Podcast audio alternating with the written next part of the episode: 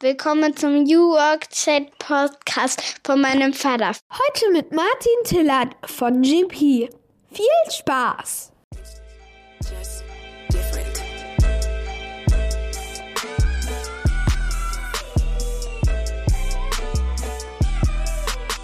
Herzlich willkommen zum New Work Chat Podcast, dem Podcast für die neue Arbeitswelt.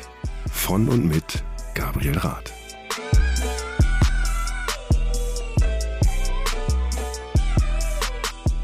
Und damit moin und schöne Grüße aus Rostock City. Herzlich willkommen zurück zum New Work Chat Podcast, dem Podcast für die neue Arbeitswelt. Ich bin Gabriel, mache das hier seit fünfeinhalb Jahren, genieße es, guten Leuten gute Fragen zu stellen und heute ist der Martin bei mir. Martin Tillert, Partner Director Dach bei Globalization Partners.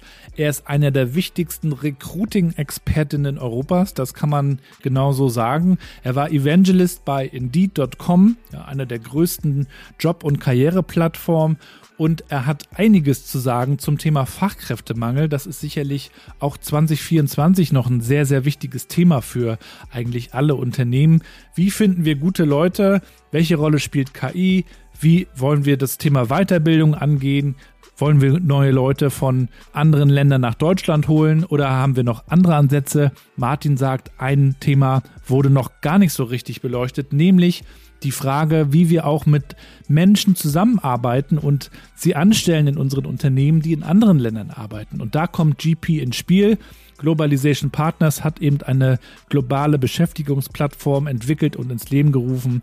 Und die ermöglicht es Unternehmen, schnell und einfach auch in neue Märkte reinzukommen und neue Leute auch anzustellen. Und sie kümmern sich um die ganzen Compliance-Themen, sodass man sich einfach auf die Zusammenarbeit konzentrieren kann. Wir schauen uns aber auch an, wo Martin herkommt. Er war bei Oracle, er war bei Microsoft, also viele spannende Erfahrungen gemacht. Wir reden über Fußball, wir reden über Musik und wir reden über Familie. Also alles, was wichtig ist heute im Podcast. Ich wünsche euch gute Unterhaltung und wir hören uns dann am Ende nochmal wieder. Ja, und damit moin und willkommen zu meinem Podcast New Work Chat. Ich freue mich sehr, dass Martin da ist. Schöne Grüße aus dem verschneiten Rostock. Guten Morgen, ja, ich freue mich auch. Ähm, hallo aus dem nicht verschneiten grauen Düsseldorf. Und deine Stimme klingt auch so schön. Wir hatten nämlich eben schon so einen schönen äh, Technik-Check und da hattest du mit einmal eine Mickey-Maus-Stimme, aber ich hatte offensichtlich zwischendurch auch eine andere Stimme. Ja, das ging hin und her. Ich, äh, also es hörte sich an wie Helium, ne? Äh, so ein bisschen. Aber hat dafür gesorgt, dass wir ein bisschen äh, belustigt jetzt hier reinstarten können. Aber ich hoffe, du bist auch generell gut reingestartet. Wir haben es nämlich erst 9.25 Uhr. Bist du so ein Morgenmensch oder eher so ein Langschläfer? Ähm, ich bin eigentlich, wie nennt man das, eine, eine, eine Eule die lange äh, aufbleiben kann. Ich kann auch eigentlich abends immer besser arbeiten. Bisher war das immer so. Jetzt mit Kindern muss ich meinen Tagesablauf natürlich zwangsweise äh, verschieben. Ich kann aber auch gut morgens aufstehen. Ich mag es auch sehr früh morgens mal wach zu sein, wenn ich das mache. Ich fahre viel Fahrrad ähm, und dann auch gerne mal am Wochenende, aber auch wiederum gezwungen, wegen den Kindern, damit man noch was vom Tag hat. Und ich finde es super, wenn man dann morgens schon um 6 Uhr oder auch mal um 5 Uhr losfährt. Das, mhm. das liebe ich tatsächlich auch, aber es fällt mir nicht so leicht. Ja, also du bist da flexibel. Ja. So geht es mir eigentlich auch. Und mit Kindern bleibt uns ja auch gar nichts anderes übrig, ne? Also es nee, gibt ja keine ist, Routine. Ist äh, der, der externe Druck dann doch groß, morgens die auch noch zur Schule zu kriegen. Ne? Ich habe ja. ja noch Kinder im Grundschulalter. Du hattest zwei? Zwei Kinder, ja, ein ja. Mädchen und ein mhm. Jungen und ähm, zweite, zweite Klasse, vierte Klasse. Ja. Äh, jetzt der spannende Teil mit der nächsten weiterführenden Schule, sehr viel äh, Stress in den Schulen auch und das kriegst du hier zu Hause auch mit. Ja, unsere mittlere Tochter von unseren dreien, die ist ja auch in der vierten Klasse. Und sie spricht ja hier das Intro ein. Und das ist eine wunderschöne Überleitung auch zur Einstiegsfrage, die ich meinen Gästen und Gästinnen ja immer stelle. Und auch dir, lieber Martin, wie würdest du denn der Mathilda, zehn Jahre alt, erklären, was du eigentlich so machst? Ja, das, äh, wenn meine Tochter mich fragt, äh, oder wenn ich die jetzt frage im Vorfeld, habe ich sie gefragt, meine Tochter, die Maler, die hat mir dann erzählt. vorbereitet, ne? Ich höre den Podcast ja tatsächlich auch schon länger von dir. Ähm, das ist und finde find das Intro herrlich. Und meine Tochter sagte, Papa macht Calls. ähm, der sitzt immer am Rechner, guckt in den Monitor und macht Calls. Ähm, wenn ich das aber erkläre, dann sage ich immer, ich helfe weltweit den, den Menschen, die arbeiten möchten, Firmen zu finden, irgendwo auf der Welt, ohne dass sie umziehen müssen. Also und äh, dort arbeiten zu können. Ähm, und das ist so vereinfacht das, was ich als äh, Mission hier bei uns auch ganz toll finde, dass man die, die Arbeit global äh, einfacher macht äh, für beide Seiten, nämlich für die Arbeitgeber, aber auch für die Arbeitnehmerin und äh, dass sie Opportunities haben, überall auf der Welt eine tolle Firma zu finden, für die sie ähm, ihre Arbeitskraft zur Verfügung stellen wollen. Und äh, als du gerade sagtest, ohne dass sie umziehen müssen, da dachte ich natürlich gleich an diesen schrecklichen, ähm, wie soll ich sagen, diesen schrecklichen äh, Lebensabschnitt Umzug, also mit Vorbereitungen, mit dem Tag dann selbst, mit äh, den Kisten, die dann rumstehen, bis es dann alles soweit eingerichtet ist. Wir sind auch schon einige Male umgezogen. Wir sind ja, kommen ja aus Rostock. Wir, ich war mal in Darmstadt, dann sind wir nach Hamburg, in Hamburg umgezogen, in Rostock, immer wenn ein Kind dazu kam, umgezogen.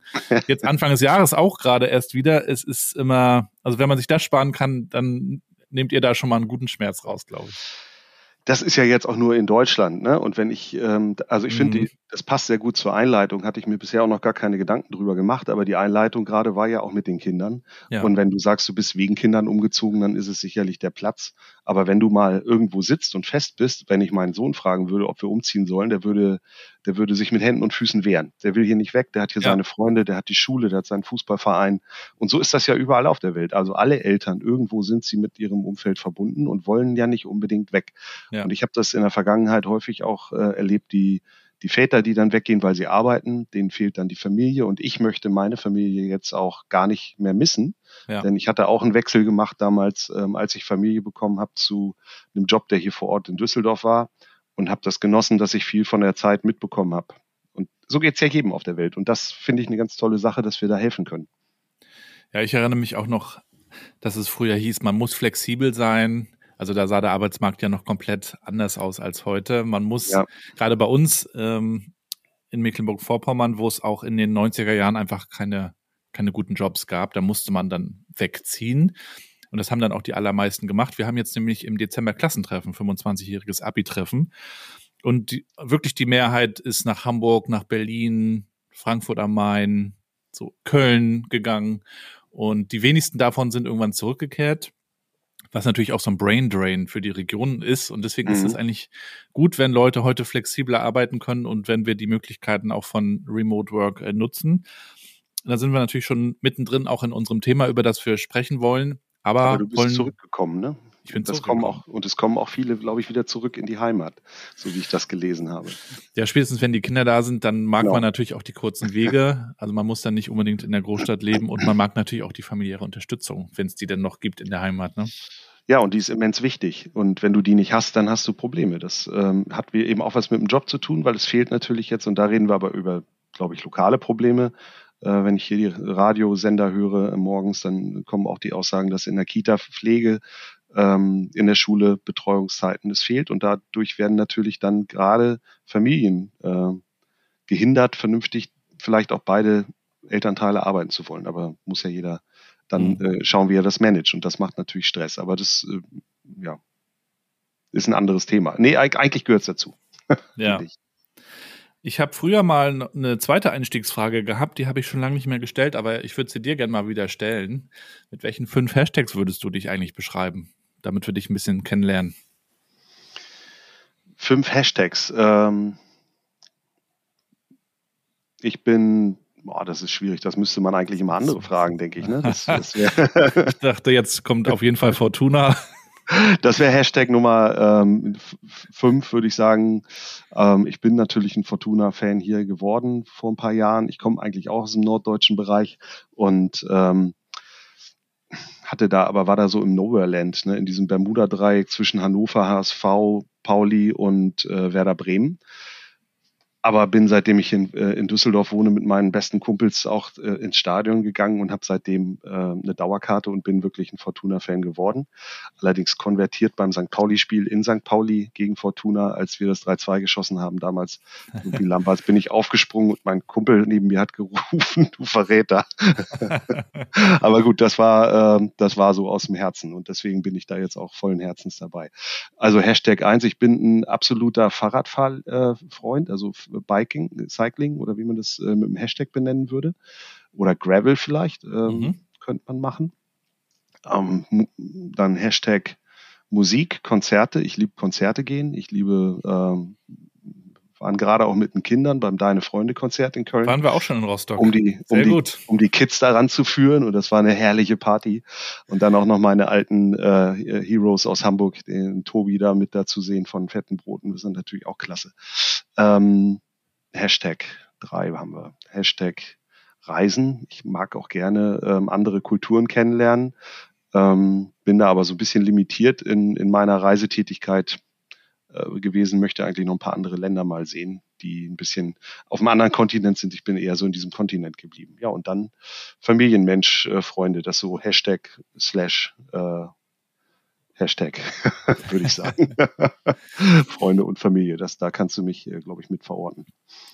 Du hast ja auch schon ein paar interessante Arbeitsstation gehabt und viel gelernt und auch weitergegeben.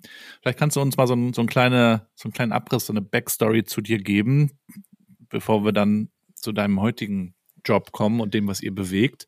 Was hast du vorher gemacht und was hast du da vielleicht auch über bessere Arbeit gelernt? Also ich möchte ja gar nicht so sehr auf der auf der nicht so guten Arbeit rumreiten. Da ne, wir wollen nicht so viel über die Probleme reden, aber was hast du so in dieser Zeit an, an guten Sachen gesehen und gelernt? Oh, das ist eine lange, ähm, ich glaube, da kann man sehr viel ausholen und ich habe auch schon angefangen zu arbeiten, damals nach, dem, äh, nach der Schule und habe eine Ausbildung gemacht. Da habe ich auch schon gelernt, wie das aussieht im Großhandel mhm. und bin danach auch im Einzelhandel gewesen, ein paar Jahre, so um die Überbrückung hinzubekommen, ähm, habe ich im Sportgeschäft gearbeitet bevor ich zum Studium gegangen bin und habe dann auch die Einführung dieser langen Donnerstage mitbekommen. Also ich kenne auch diese Arbeitszeiten, wenn man wirklich daran gebunden ist und auch die Schwierigkeiten damit, wenn man dann am Samstag bis 18 Uhr auf hat, dann noch Besorgungen zu machen oder ein vernünftiges Wochenende hinzubekommen. Deswegen weiß ich auch, was das bedeutet. Habe danach im Studium aber dann bei ähm, Firmen angefangen, bei, bei Internet äh, oder bei internationalen großen Firmen wie, wie ein Datenbankhersteller Oracle ähm, bei Microsoft im Büro. Und wie du schon sagst, die Zeiten waren damals anders. Äh, das war Büro, Büropräsenz, wenn man nicht beim Kunden war. Mhm dann äh, musste man beim Kunden sein. Ich bin viel rumgefahren. Ich glaube, diesen äh, CO2-Fußabdruck, den ich generiert habe für mich selber, wo ich mich auch wirklich äh, nicht für rühmen möchte, aber äh, den kriege ich auch ganz schwer reduziert durch ganz viel Fahrradfahren. Das wird echt schwer, weil der war, glaube ich, sehr groß. Musst aber das paar, war damals. Ein paar Zertifikate kaufen, dann geht das. Das war, das war damals so, ja, oder Bäume pflanzen. Ne? Ja. Ähm, und da haben wir uns, müssen wir uns wirklich auch äh, eingestehen, keine großen Gedanken drüber gemacht. Die das war einfach nur, weil Firmen später ein, ähm, auch Microsoft CO2 reduzieren wollten, haben sie durch Skype damals versucht, die Reisetätigkeit der Mitarbeiterinnen auch einzuschränken. Und dann haben sie aber auch äh, zusätzlich die Commute-Zeit noch begrenzt, indem sie gesagt haben, wir machen jetzt eine Work from Everywhere. Ähm, Arbeitsregelung. Ähm, das, das ging weg von einer ähm, Arbeitszeit zu hin Arbeitsort-Regelung, ähm, dass man sagt, ihr könnt arbeiten von wo ihr wollt und wann ihr wollt. Und es hat natürlich eine große Veränderung mitgebracht, wie überhaupt auch Büros gestaltet werden ähm, und auch wie wir arbeiten. Also alle die, die technisch die Möglichkeit haben, remote zu arbeiten, waren ausgestattet mit einem Rechner und einem Mobiltelefon und es war am Ende wirklich egal, wo du sitzt. Mhm. Kennst du auch den Kai, den Kai Manzel? Und wann du es machst. Den Kai Manzel kenne ich auch, ja. Das habe ich mir gedacht. Der war ja auch schon hier. Also das Thema Microsoft kommt immer wieder hoch und Microsoft hat sich ja selbst auch sehr transformiert und weiterentwickelt. Gibt es ja auch ein Buch drüber, Hit Refresh. Ähm, das war zu der Zeit, wer war da CEO? Steve Ballmer und dann später. Ich bin bei Steve Ballmer eingestiegen und raus bei äh, Satya Nadella. Mhm. Die ja so ihren Zeit. eigenen Stil auch jeweils hatten. Ja, sehr. Also ich habe den Satya Nadella vielleicht noch ein halbes Jahr oder dreiviertel Jahr mitbekommen und ähm, fand das auch sehr inspirierend, wie er dann rangegangen ist. Aber ich fand auch, er hat die richtigen Dinge entschieden. Und ich muss sagen, ähm, es war auch beeindruckend zu sehen, wie so ein Steve Ballmer managt. Aber ich habe mhm. auch einen, äh, den, ähm, äh, jetzt fällt mir der Name vom Microsoft-Chef nicht ein. Ähm, fällt er dir ein? Vom Steve äh, Steve Jobs sage ich schon von. Nee, Steve äh, Jobs nicht. Bill Gates meinst jetzt? Von Bill Gates. Den habe ich ja. auch live gesehen ähm, auf Bühne und habe mit dem ah, ja. habe mir den angeguckt und fand es auch inspirierend. Aber ähm, die, die Arbeitsweise, wie Microsoft das dann umgesetzt hat, das war eben auch spannend in Deutschland äh, zu sehen. Ne? Die, ja. weiß ich, für mich war es äh, sehr, ich bin zwar nach Düsseldorf gezogen, weil ich vorher bei Oracle in Düsseldorf gearbeitet hatte. Und als ich dann hier in Düsseldorf ankam, habe ich den Job gewechselt zu Microsoft. Die waren in Neuss und sind dann nach Köln gezogen. Da hatte ich die gleiche Fahrt wieder andersrum. Das war natürlich blöd. Ja. Aber mit der Möglichkeit, im Homeoffice zu arbeiten, ähm, weil wir gesagt haben, alle, die dann äh, äh, nicht in Köln leben, die können dann auch von zu Hause aus arbeiten. Und es waren einige. Da war das natürlich schon mal eine neue Art des Arbeitens. Und äh, somit habe ich schon viele Jahre Erfahrung mit Homeoffice-Arbeit. Ich habe kürzlich erst einen Ausschnitt nochmal gesehen aus einer der berühmten Steve Ballmer Reden. Also es gibt ja diese berühmte Developers, Developers Rede, aber ja. es gab auch noch eine andere und da ist er dann auch wieder so euphorisch auf die Bühne und ist da rumgesprungen mit seinem durchgeschwitzten Hemd und ähm, hatte dann diese Stelle, wo er sagte, I give you four words, I love this company. Und dann dachte ich mir eigentlich krass, wie wenig Leute das sagen von ihrer Firma, bei der sie arbeiten. Ja, es ist inspirierend, es ist auch American Style, das muss man tatsächlich mhm. auch sagen. Das muss man auch irgendwie mögen oder verstehen können und äh, damit auch umgehen können. Aber es ist, ich finde es natürlich super, wenn man sagen kann, ich liebe diese Firma. Das ist ein, also dem traue ich dann natürlich auch zu, ähm, das wirklich ernst zu meinen, so wie er das dann auch macht. Es ist total überzogen und total überdreht. Und wenn du siehst, dass einer bei einer einstündigen Rede sich eine ähm, ich weiß nicht, was das hier so eine, so eine Packung Honig in, in den Hals äh, fließen lässt die ganze Zeit, damit er überhaupt noch eine Stimme hat, weil er nur schreit, ist das natürlich eine ja, skurrile Situation, aber ich glaube aus dem tiefen Herzen, ähm, wer kann das sagen? Ich finde es cool und ähm, ich finde immer gut, sich mit einem Unternehmenssinn zu beschäftigen. Und das, da sind wir ja auch in Deutschland sehr häufig dabei, zu sagen, was ist eigentlich dies, dieser Purpose-Gedanke? Viele meinen ja auch vielleicht na, ein bisschen überzogen. Ich glaube, ne, weil es nicht für jeden gilt. Aber ich glaube, mal darüber nachzudenken, das macht schon, ähm, schon Sinn. Und wenn man dann dahinter die Leute vereinen kann, wenn die jetzt nicht schreien, I love this company, aber sagen, ich, ich, bin für diesen Sinn bei der Firma, dann äh, finde ich das schon einen weiten, einen guten Schritt in die richtige Richtung. Ja, ich erlebe leider häufig, dass man sich arrangiert mit den Verhältnissen, dass man einen Kompromiss in irgendeiner Form macht. Man bekommt dann sein Gehalt, manchmal ist es wirklich ein Schmerzensgeld. Und ähm, trotzdem ändern die Leute das nicht, obwohl sie es viel öfter ja könnten. Kommen auch vielleicht nachher nochmal dazu. Ihr habt ja auch eine Studie äh, gemacht und gesehen, dass viele Leute auch wechseln wollen und auch, gerade wenn sie unzufrieden sind, das ja auch tun was anders ist als früher, aber dass man wirklich so eine Bindung hat, das bedeutet ja auch, dass man sich dafür bewusst entscheidet, dass man vielleicht auch für sich mal klärt, was ist mir eigentlich wichtig und dass es bestenfalls dann auch übereinstimmt mit dem, was der Firma wichtig ist. ähm, aber dazu muss man ja auch erstmal bei sich selbst anfangen. Du hattest aber noch eine, eine weitere spannende Station, die mich interessiert. Du bist dann zu Indeed gegangen und warst dort Evangelist. Für die, die damit überhaupt nichts anfangen können, also vielleicht im kirchlichen Kontext kennt man es noch, aber was macht dann ein Evangelist oder was hast du da gemacht? Ich bin tatsächlich von einem Kirchenverlag gefragt worden, ob ich meine, ähm, meine Predigt einreichen kann. das war der Fromm Verlag, hat mich angefragt, wo ich ja. wirklich laut lachen musste, aber äh, den Namen gibt's nicht mehr, diesen Titel, den haben viele Firmen auch jetzt gestrichen. Das ist tatsächlich auch, weil ich auch immer gesagt habe, was ist ein Evangelist, ne? Das nannten ja. sich ja auch die spanischen Seefahrer, die dann in Amerika ankamen, was die gemacht haben, ist jetzt nicht so rühmlich, ja. ähm, wie man den Glauben da verbreitet. Und äh, ich wollte auch nie über Glauben reden, sondern über Fakten.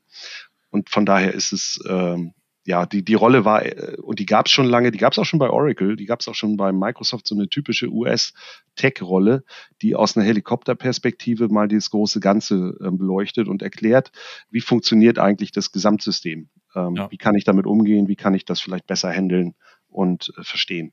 Ja und äh, in Kontext bringen und vor allen Dingen mit Zahlen darüber reden, mit den Unternehmenszahlen. Also bei Indeed war es so, dass wir mit Unternehmenszahlen gearbeitet haben, die extrahiert haben und daraus dann äh, Reports gebaut haben, die dem Kunden zeigen konnten, wie er besser mit dem System umgeht und äh, auch um zu verstehen, wie der Markt reagiert, wenn er etwas in diese Richtung verändert oder in diese Richtung verändert.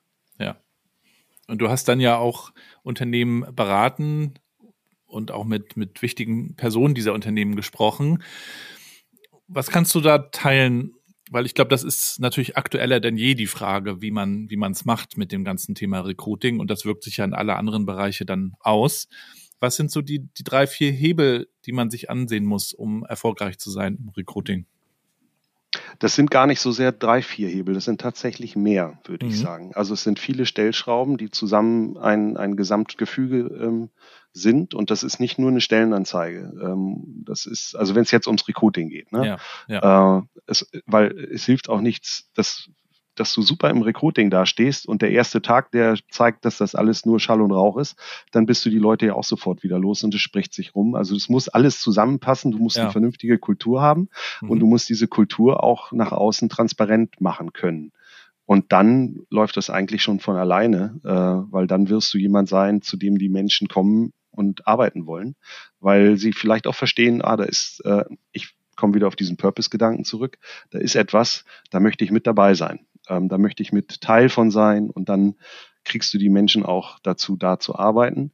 Ähm, das ist der eine Teil im Recruiting. Auf der anderen Seite darfst du natürlich die großen Fehler nicht machen und glauben, heutzutage da zu sitzen und zu warten, dass die Leute zu dir kommen. Du musst natürlich schon gucken, dass du kommunizierst, dass du transparent bist, alle Kanäle nutzt, die es gibt, äh, die Kanäle aber auch misst, um zu sehen, wo kann ich jetzt ähm, vielleicht mehr rausholen. Ja. Ich glaube, das Messen war in der Vergangenheit immer das Problem. Und das haben wir in der Rolle, die wir damals hatten, auch immer wieder erklären müssen. Wie mache ich überhaupt, äh, wie nutze ich überhaupt Daten? Was kann ich überhaupt für Informationen aus Daten ziehen? Und äh, was sind die guten Strategien dahinter? Äh, und deswegen würde ich immer noch sagen, da gibt es noch einen großen Nachholbedarf in den äh, Recruitment-Bereichen bei Firmen, aber auch bei ähm, beim im Gesamtgefüge. Wie gehe ich mit Daten in der Firma um, gerade im Personalmanagement? Ne? Was wäre denn, Gedankenexperiment, was wäre denn passiert, wenn, wenn wir die Pandemie nicht gehabt hätten? Die hat ja die Arbeitswelt extrem auf den Kopf gestellt. Da, es gibt auch noch viele weitere Veränderungen, die dazu geführt haben, dass sich alles sehr verändert hat, demografische Entwicklung etc. Aber glaubst du, dass wir dann trotzdem schon weiter wären oder wenn wir dann immer noch da, wo wir 19 waren? Definitiv nicht. das ist ein, ist ein globaler Test gewesen, sage ich immer. Also das ist ja das, das, Tolle, das Tolle an einer Pandemie jetzt in dem Sinne, wenn man was Gutes daran sehen kann, ist, dass es auf der ganzen Welt passiert ist und wir das überstanden haben und, und, und ich will jetzt gar nicht über, über negative Dinge der Pandemie reden, sondern wirklich nur über diesen Nebeneffekt, was es gebracht hat. Wir mussten alle irgendwo zu Hause arbeiten. Viele Länder hatten Lockdowns auf der Welt hm. und ähm, es wurde das Remote Work ausprobiert.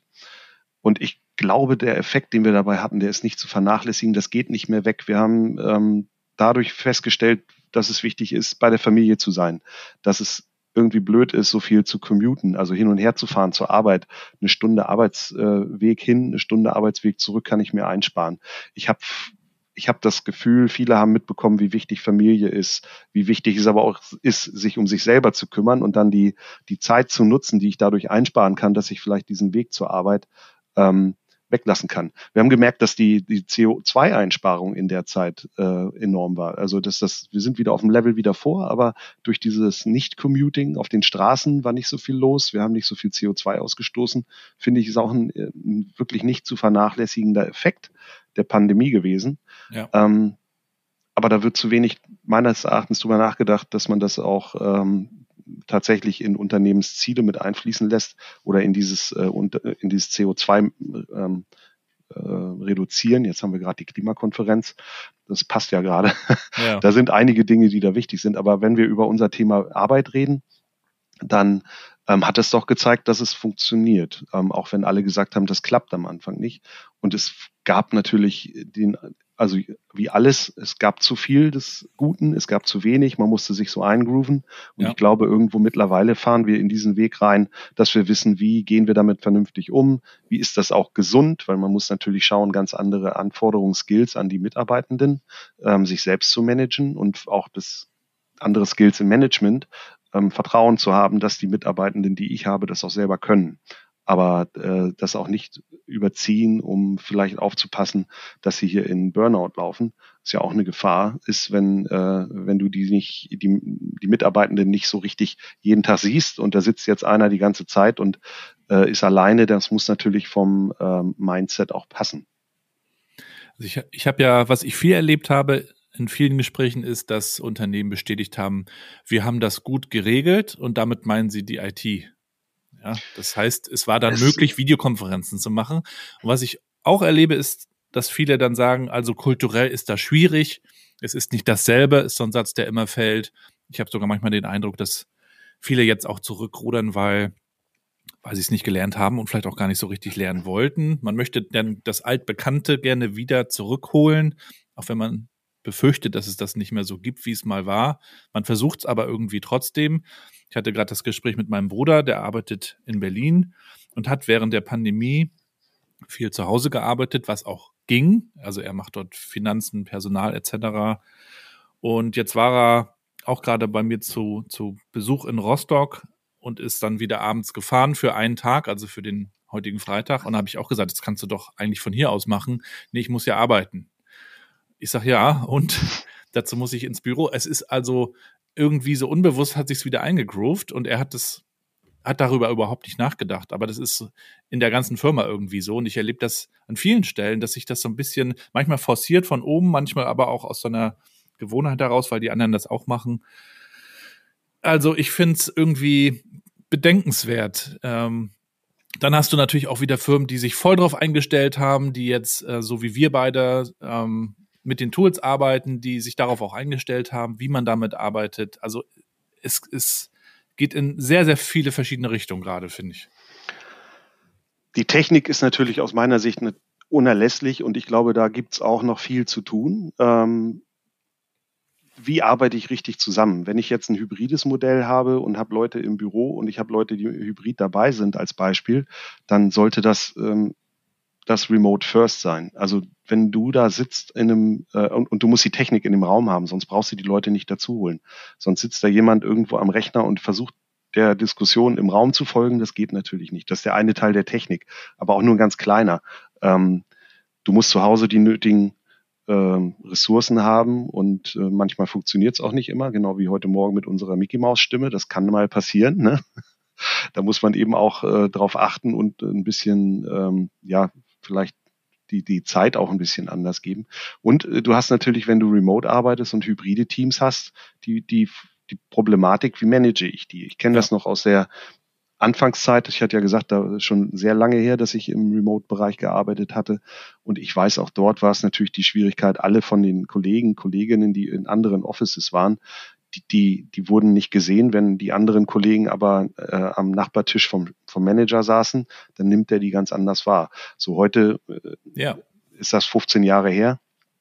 Aber ähm, das Problem ist immer noch da, weil viele das natürlich jetzt erst seit der Pandemie ausprobiert haben. Ja. Und ich glaube, im Management muss man da äh, üben und schauen, wie kann man damit umgehen. Und da gibt es natürlich viele Wege, die man gehen kann, ausprobieren kann und gucken kann, wie funktioniert das für mich. Ne? Das Ganze wird, hm. ja. Aber selbst Unternehmen wie Zoom haben gesagt, wir holen die Leute zurück in Teilen. Also da fragt man sich natürlich, ähm, woher kommt das? Ja, das, äh, das ist also bei Zoom jetzt habe ich mir auch durchgelesen, weil Zoom auch ein Kunde von uns ist und Zoom arbeitet aber auch global ja. mit uns und hat Leute eingestellt, die sie eben in der Nähe ihres Büros nicht finden. Und diese Aussage, die Leute sollen zurück ins Büro, die waren, äh, das war, dass sie mal zumindest einmal oder zweimal in der Woche ins Büro kommen sollten wenn sie in der Nähe des Büros sitzen. Aber die Leute, die du in anderen Ländern hast, die müssen ja nicht zwangsläufig dann fliegen und ins Büro kommen. Von daher wurde, glaube ich, diese Überschrift sehr gerne auch ähm, für wieder so ein Media-Hype aufgegriffen ja, und äh, ist auch ein bisschen in den falschen Hals geraten. Aber ähm, das, ja, also wenn du ein Büro hast und es gibt natürlich gute Gründe, es ist nicht mal das eine oder das andere, also nur Remote funktioniert oder nur Präsenz, ja. sondern so eine Mischung daraus und ich glaube, die Flexibilität ist das, was am Ende jetzt aus dieser Pandemie, da kommen wir ja gerade her von der Frage her, übrig bleiben wird, dass es wichtig ist, Flexibilität anzubieten und dass es auf die Lebenssituation der einzelnen Menschen ankommt. Und das muss man sich immer angucken. Und ähm, dann muss man nicht einen Zwang äh, erzeugen, weil ich glaube, die, die Mitarbeitenden wissen schon genau, wie es am besten für sie funktioniert. Und dann muss man vielleicht daraus einen Weg finden, ähm, sich irgendwo im Büro zu treffen. Vielleicht muss man auch sein Büro überdenken. Ja, das, wie das heute auch. aussieht. Denn äh, also wir hatten auch kein Büro bei Microsoft damals. Das war eigentlich eher eine, eine Begegnungsfläche für verschiedene ja. Arten der Begegnung und Zusammenarbeit mit Kunden, mit Mitarbeitenden, Kollegen, Kolleginnen, ähm, mit einem Restaurant, mit Essen, ja. äh, launchigen, chilligen Ecken, ähm, aber auch Stillarbeitsräumen und, und, und. Also alles, was man so doch bei der Arbeit benötigt, wenn man im Bereich des, ähm, ja, wir nannten das damals Wissensarbeit ist, also alles, was man mit dem Rechner machen kann. Und äh, über dieses Thema reden wir ja auch. Äh, alles, was man im, im anderen Bereich Blue Color, also Präsenzarbeit äh, machen muss, ist eh ein anderes Thema. Ja. Aber über dieses Thema Präsenz, äh, Remote-Arbeit, da da kann man sich natürlich gut Gedanken machen, wie kriege ich denn, wenn ich diese Teams mal zusammenführen möchte, was mache ich dann? Muss das zwingendermaßen ein Büro sein, wo Tische stehen, äh, aufgereiht nebeneinander, oder ist das dann doch eher ein, ähm, Meeting-Charakter, eine, eine Lounge oder sowas, wo man sich dann trifft? Weil ich muss mich jetzt nicht hinsetzen am Rechner E-Mails machen, wenn ich im Team da bin, dann äh, das kann ich auch zu Hause viel besser machen. Ne? Ja. Du hast dich dann ja auch nochmal weiterentwickelt in der, in der Pandemie ja tatsächlich, ne? Hast du diese es, Zeit dann quasi auch für dich nochmal genutzt, um dir zu überlegen, wie es für dich weitergeht?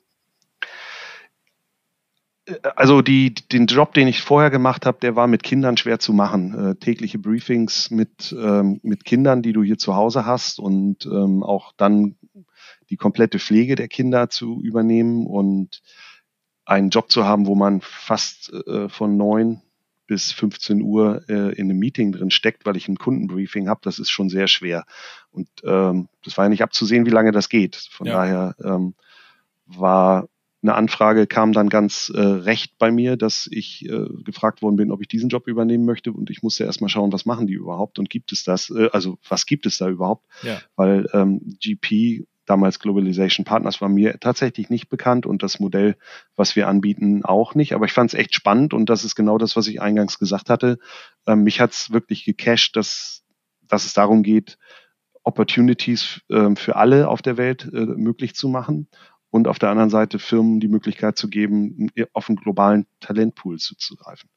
Und äh, das auf eine ein, einfache Art und Weise. Also die Grenzen, die es gibt zwischen den Ländern, ähm, rechtlichen Grenzen, um Arbeit äh, möglich zu machen, zu senken. Fand ich spannend. Und das war ja. alles virtuell.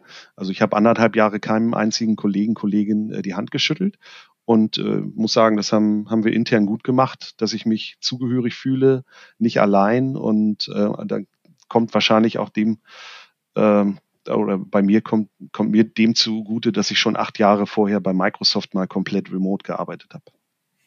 Aber kannst du da Tipps geben, wie so ein Remote Onboarding gut funktioniert?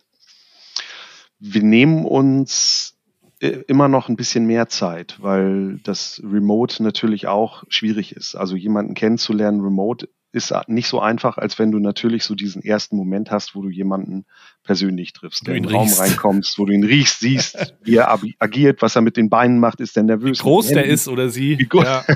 so ist es eine komplett andere Wahrnehmung. Aber diese Wahrnehmung, ähm, da kann man natürlich auch dran arbeiten, dass man selber damit besser wird. Also unsere Recruiter, Recruiterinnen intern, weiß ich, die versuchen da immer besser zu werden, die Tools kennenzulernen, wie kann ich damit umgehen, um das Eis ein bisschen zu brechen, damit ähm, auch die Aufgeregtheit auf der anderen Seite natürlich ein bisschen ein äh, runterkommt. Ja. Und äh, wir ne machen mehrere Meetings. Auf der anderen Seite triffst du viele Teamkollegen, mit denen du später arbeiten wirst, oder sagen wir mal die Peers. Auch nicht alleine immer nur die, die ähm, in dem Team sind, mit dem du arbeitest, vielleicht auch mal einer aus der anderen Ecke, der mal mit drauf guckt oder wo du auch mal so ein bisschen Fragen stellen kannst und dann selber als Kandidat, Kandidatin feststellst, wie ist eigentlich die Kultur, wie funktioniert die Firma eigentlich.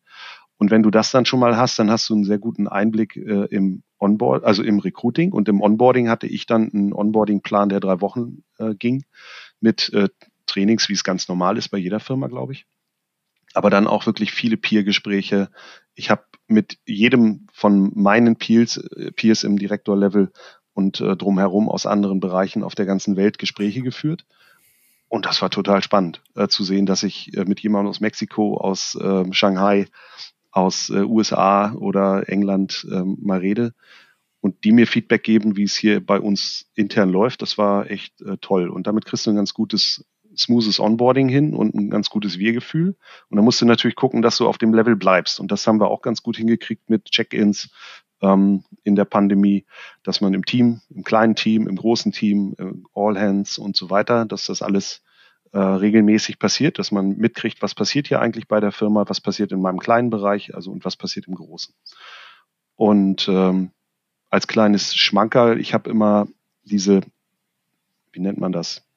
Kaffeemaschinengespräche, wenn man so im Büro da langläuft, sich einen Kaffee holt und jemanden trifft, den man noch nicht kennt. Das gibt es ja auch äh, mittlerweile alles virtuell. Wir nutzen da auch so eine Slack-Tool, was einem dann irgendwie random einen Kollegen, Kollegin vorschlägt und dann ein Meeting in den, in den Kalender einbucht und du dich einfach dann mal mit dieser Person für 25 Minuten unterhältst. Und das äh, macht total Spaß. Dann siehst du wirklich auch Leute aus anderen Ländern. Wir sind ja 1400 Mitarbeitende äh, global verteilt. Und äh, da, da habe ich schon mit, mit äh, ja, eigentlich jedem Kontinent ein Gespräch geführt. Das ist total spannend. Und es ja. bringt dann einen auch so ein bisschen zusammen. Und das ist so dieses äh, Ersatzgespräch von einem ähm, von einer, von einer Kaffeemaschine, sage ich mal so. Diese Zufälligkeiten, ne? Ja. Die wir dann vor Ort sehr natürlich erleben und die wir remote irgendwie herstellen müssen, die wir in irgendeiner Form organisieren müssen. Vielleicht kannst du uns noch ein bisschen erklären, wie ihr arbeitet. Du bist ja Partner, Director in der Dachregion. Wie sieht da so dein Arbeitsalltag aus? Wie konkret helft ihr dann anderen Unternehmen, gerade auch in diesem globalen Kontext? Partner Director für den Dachraum heißt für den deutschsprachigen Raum. Da bin ich verantwortlich. Und Partner heißt äh, Partner, mit denen wir arbeiten, die uns Kunden empfehlen können, die äh, bei unseren Partnern aufgeschlagen sind und gesagt haben, wir wollen jetzt jemanden einstellen oder wir brauchen äh, eine, eine, eine Gehaltsabrechnung für jemanden, der aber nicht in unserem Land sitzt und dann ähm, der Partner sagt, das können wir leider nicht machen oder ähm, da haben wir eine Lösung für. Und das ist so das in dem Bereich, in dem ich arbeite und ähm, Partnerschaften, Pflege aufbaue und dann diese, ja, wir nennen es Referrals, annehme und dem Kunden dann schnell weiterhelfen kann. Das ist so das Hauptthema und äh, natürlich auch sowas machen wie, wie dieses hier heute ein Podcast ähm, oder auch mal auf einer Veranstaltung stehen und das Thema präsentieren, weil das, was wir machen, ist heutzutage, wird immer bekannter, würde ich sagen. Aber als ich vor zwei Jahren angefangen hatte, kannte es wirklich noch gar keiner. Ich, ich inklusive ja selber nicht. Ähm, von daher versuche ich das ein bisschen bekannter zu machen und ähm, poste da auch sehr viel auf LinkedIn darüber ja, und habe sehr viel Kontakte, die ich über den Tag verteilt ähm, dann pflege. Ja, das große Thema Fachkräftemangel, was die gesamte Wirtschaft äh, in Deutschland natürlich auch beschäftigt, hängt damit jetzt zusammen. Das heißt, es werden ja viele Ansätze beleuchtet, auch künstliche Intelligenz, wie hilft sie uns dabei, ähm, auch Jobs zu besetzen oder zu übergeben in, in diese Richtung. Dann haben wir natürlich das ganze Thema, was wir so ein bisschen Zuwanderung nennen. Das heißt, wir versuchen dann die Leute hierher zu holen. Ihr sagt aber, man muss sie gar nicht immer herholen. Richtig, das ist, ähm, um, um unser Konzept vielleicht einfach nochmal zu zeigen. Wir, ähm, wenn wir darüber reden, Fachkräfte zu einzustellen, dann äh, reden wir davon, Fachkräfte im Ausland einzustellen. Also in Ländern, in denen du keine eigene Betriebsstätte hast, also au außerhalb von den eigenen Entities. Und ähm, wenn wir uns jetzt erstmal auf dieses Thema fokussieren. Es gibt noch weit, weitere Themen, die wir mit so einem Produkt oder mit so einer Plattform, die wir anbieten, machen kann. Ist das das, ich glaube, im Moment auch in Deutschland das, wo wir den größten Mehrwert bekommen.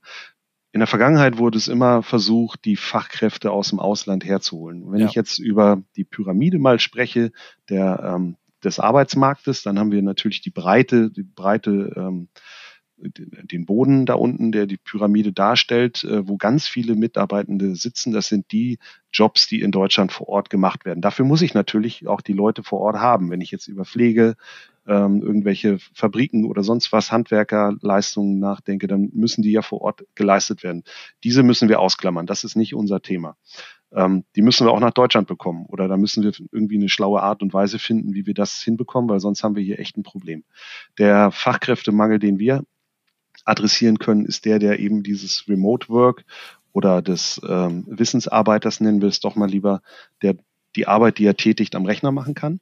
Und wenn du heute drüber nachdenkst, dass du einen Fachmann für Software Development für ganz spezielle Skills einstellen möchtest und du findest ihn nicht in deiner ähm, Umgebung, in deinem Bundesland, dann gehst du vielleicht sogar nach Deutschland, dort wirst du ihn auch vielleicht nicht finden, weil vielleicht auch diese Hubs, wo diese Experten sitzen, äh, gar nicht mehr in Deutschland sind. Ähm, wir haben viele Experten, aber da bist du dann auch, wenn du dann nicht die zu den Top-Arbeitgebern gehörst, die vielleicht ähm, schon bekannt sind, dass du diese Rollen einstellst, wirst du Schwierigkeiten haben, in Deutschland jemanden zu finden.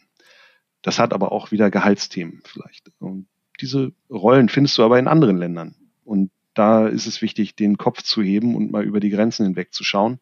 Und ähm, wenn du jemanden gefunden hast, jetzt in Polen als Beispiel aus Deutschland heraus, dann wird es auch schwer sein für dich, diesen polnischen Mitarbeitenden nach Deutschland zu bewegen, weil der, wie wir eingangs gesagt haben, vielleicht auch eine Familie hat. Ja. Äh, eine Frau, die einen Job dort hat und äh, Kinder, die zur Schule gehen und in irgendwelchen Sportvereinen äh, oder ähm, anderen Vereinen äh, ihren Sport oder ihrem Hobby nachgehen und die dann nach Deutschland zu bewegen, das ist immer, immer, immer schwerer.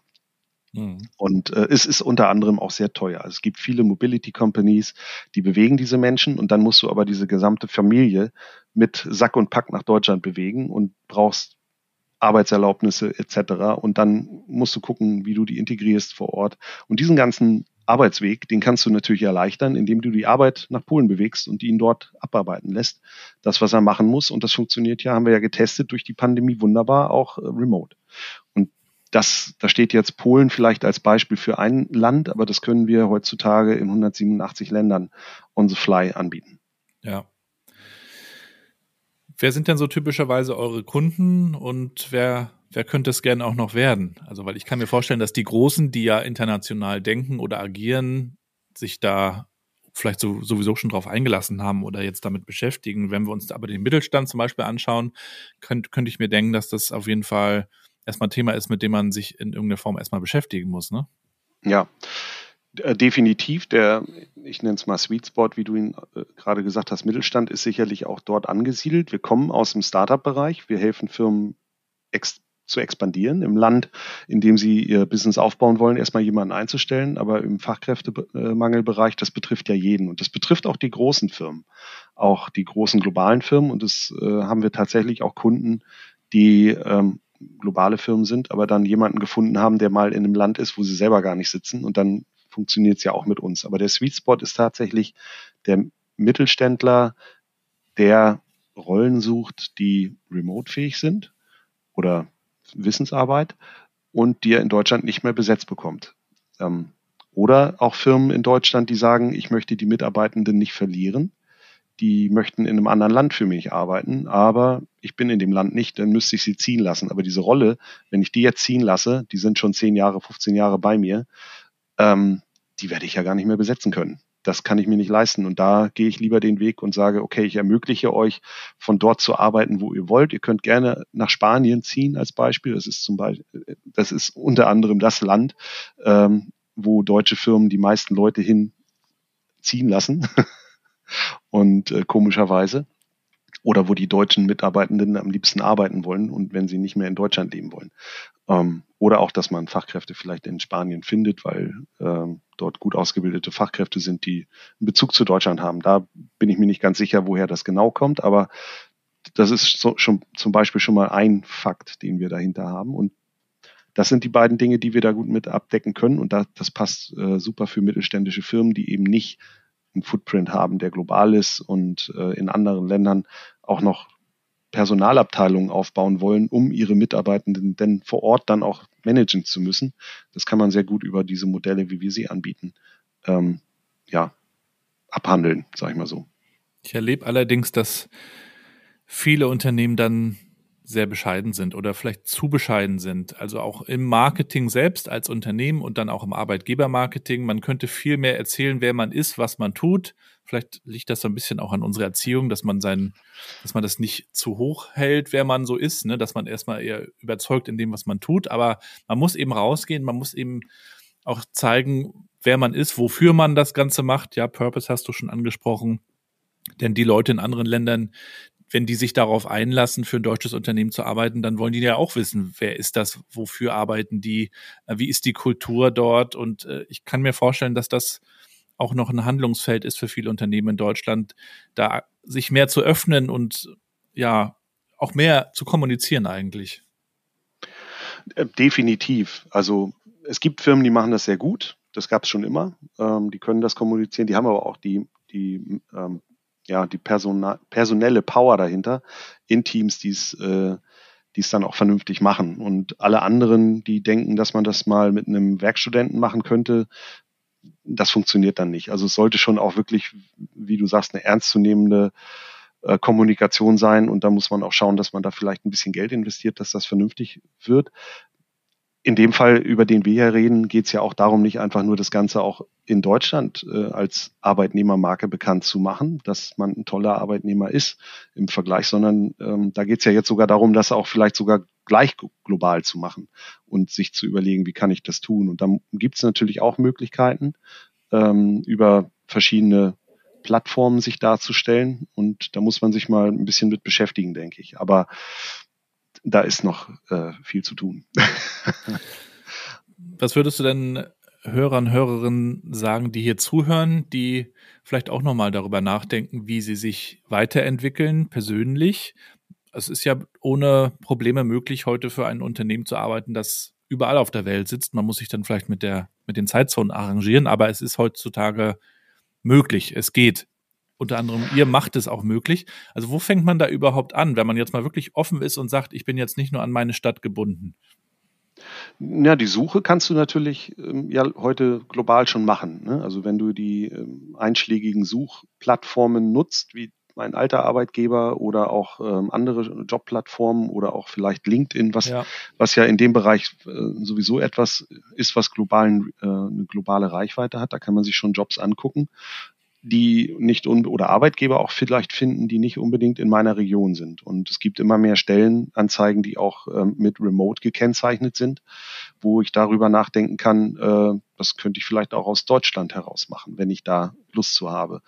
Ähm, was ich sagen würde, erstmal Englisch ist eine Sprache und das gilt für beide Seiten. Äh, wenn ich äh, Fachkräfte suche im Ausland als deutsche Firma, müsste ich natürlich sicherstellen, dass ich auch ein englischsprachig ähm, irgendwie als Kultur in mein Business einführe.